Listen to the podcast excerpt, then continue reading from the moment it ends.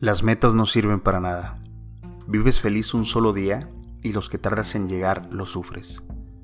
Este es el principal problema del por qué me cuesta estar en el presente y tampoco se trata de sentarse y no hacer nada. Es amar lo que es.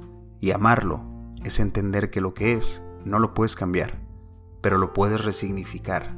Y eso es cambiar tu realidad. Y por otro lado, soltar el futuro no implica dejar de caminar, implica soltar pensar, decir y hacer lo que te toca y decidir que ya no lo necesitas. Soltarlo es nada más focalizar el objetivo principal, pero ¿qué pasa si no llegas? Replanteas tu plan para llegar a él y ya. Y es que uno va por una meta, sale a correr a la calle y si te falla algo, te falló y ya está. No se te acaba la vida. No necesitas frustrarte, ni enojarte, ni desesperarte, ni agredirte. Date chance. Estás caminando por un camino desconocido, o quizá hasta siendo uno nuevo y es parte de la aventura. Una oportunidad de aprendizaje y de nuevas experiencias y de vivir algo distinto, pura vida. Busca alternativas e intenta de nuevo. Cambia el plan, no la meta. Y ni siquiera tiene que ver con la aparente importancia que le das a tu objetivo.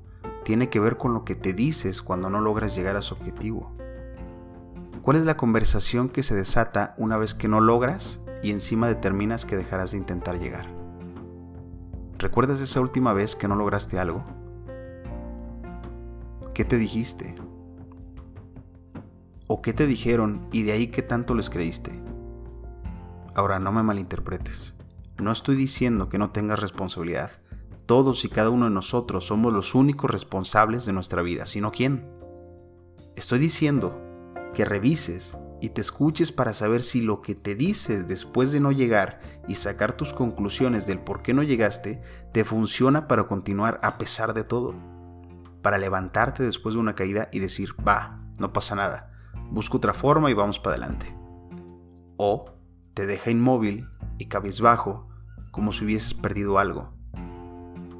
O como si estuvieses confirmando algo que ya te venías diciendo en forma de presentimiento. El destino no está escrito y no me gusta pensar que está escrito porque entonces ¿dónde quedo yo? Mi creatividad, mi yo consciente y mi capacidad de elegir en cada momento qué es lo que quiero experimentar, claro, después de reconocerlo. Y después de ese punto más alto visualmente hablando, elegir hacia dónde quieres ir. Y sé que a veces el camino no es claro, pero siempre hay señales en el camino. Un evento fortuito, un problema, un resultado mayor a lo esperado, una sensación de paz o de angustia, etc. Pero ojo, porque esta es una de las confusiones más comunes en temas de simbolismo, señales y hasta intuición. Las señales, así como la carretera, te comunican hacia dónde te, hacia dónde te diriges, qué hay en el camino en el que te encuentras y la dirección en la que estás posicionado, pero no dice dirígete hacia allá o toma este camino. No, las señales en el camino dicen Alaska hacia el norte no dice vaya hacia Alaska. Ahí está tu capacidad de decidir conscientemente.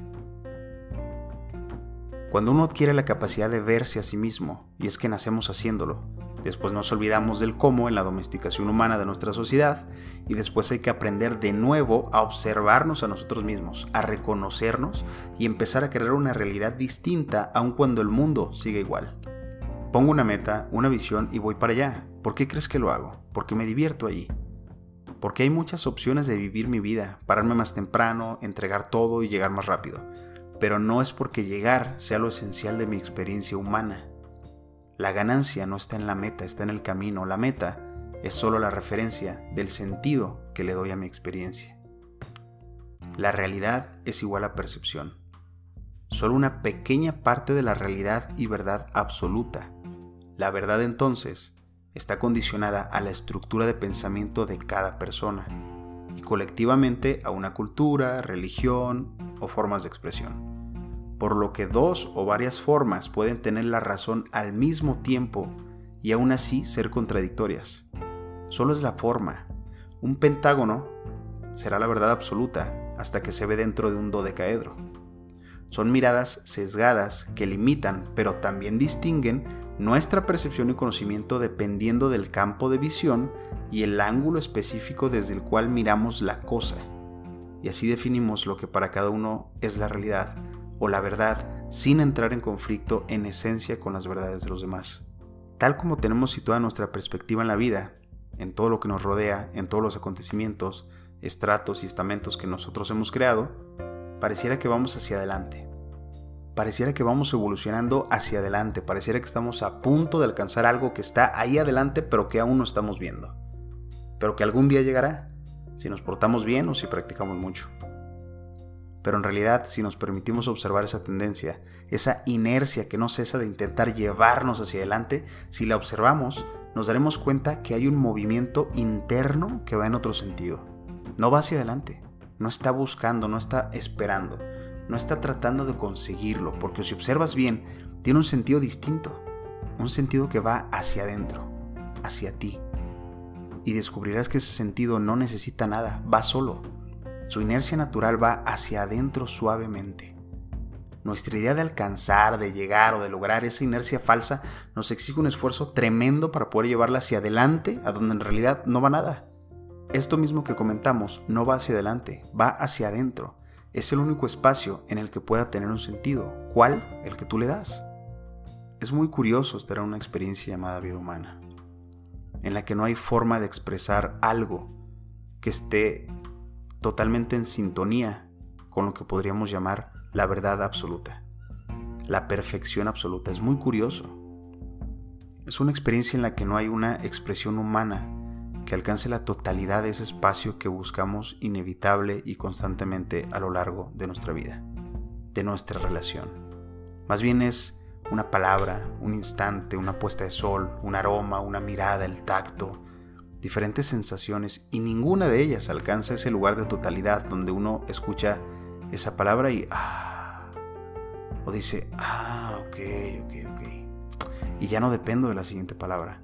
No necesito hablar más, no necesito escuchar más, no necesito otra puesta de sol, amor, otro café, no.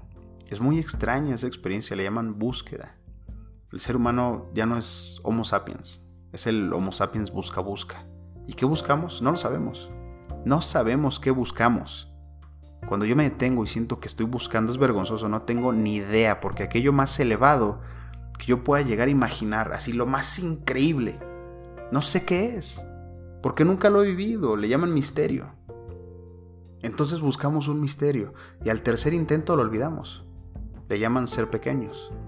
Nos olvidamos de ser niños y empezamos a ser adultos para buscar nuestro propio apogeo nuestra propia cúspide de la montaña y ahí vamos nosotros en nuestro propio sendero tratando de encontrar nuevas aventuras y como no funciona, le exijo al de al lado, oye, ¿por qué no me muestras otra aventura? Quiero más adrenalina, que la relación está muy monótona, ¿no?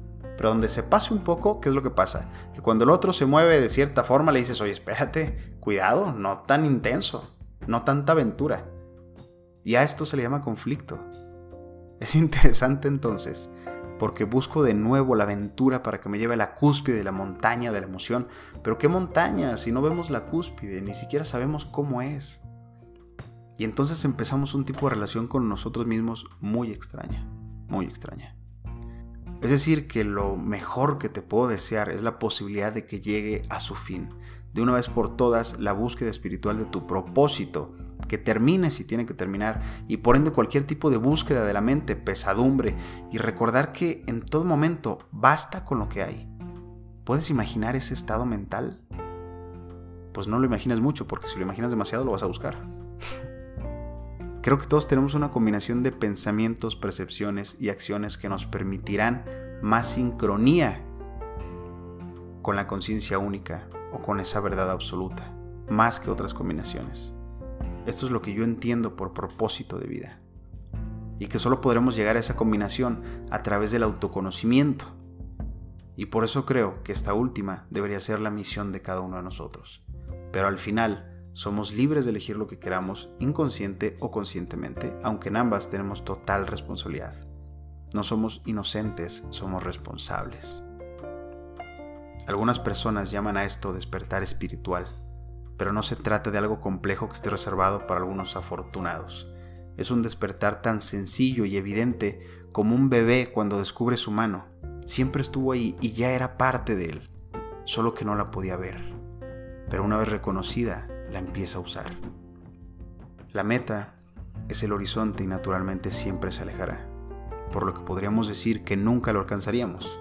entonces, ¿qué sentido tiene ir hacia Él? El sentido que tiene una meta precisamente es caminar hacia ella, observando de esta manera cuándo realmente hubiera sido tu mejor momento. Si una vez que tú alcances tus metas habrá otras, y lo que sea que trascendieras, lo que sea que superaste en ese momento, después tendrías algo más a dónde llegar, algo más a dónde ir, algo más que alcanzar y que lograr. Entonces, sabiendo esto, ¿cuándo será tu mejor momento? Tu mejor momento es hoy. Tu mejor momento para ir hacia la meta, hacia adentro, es este instante.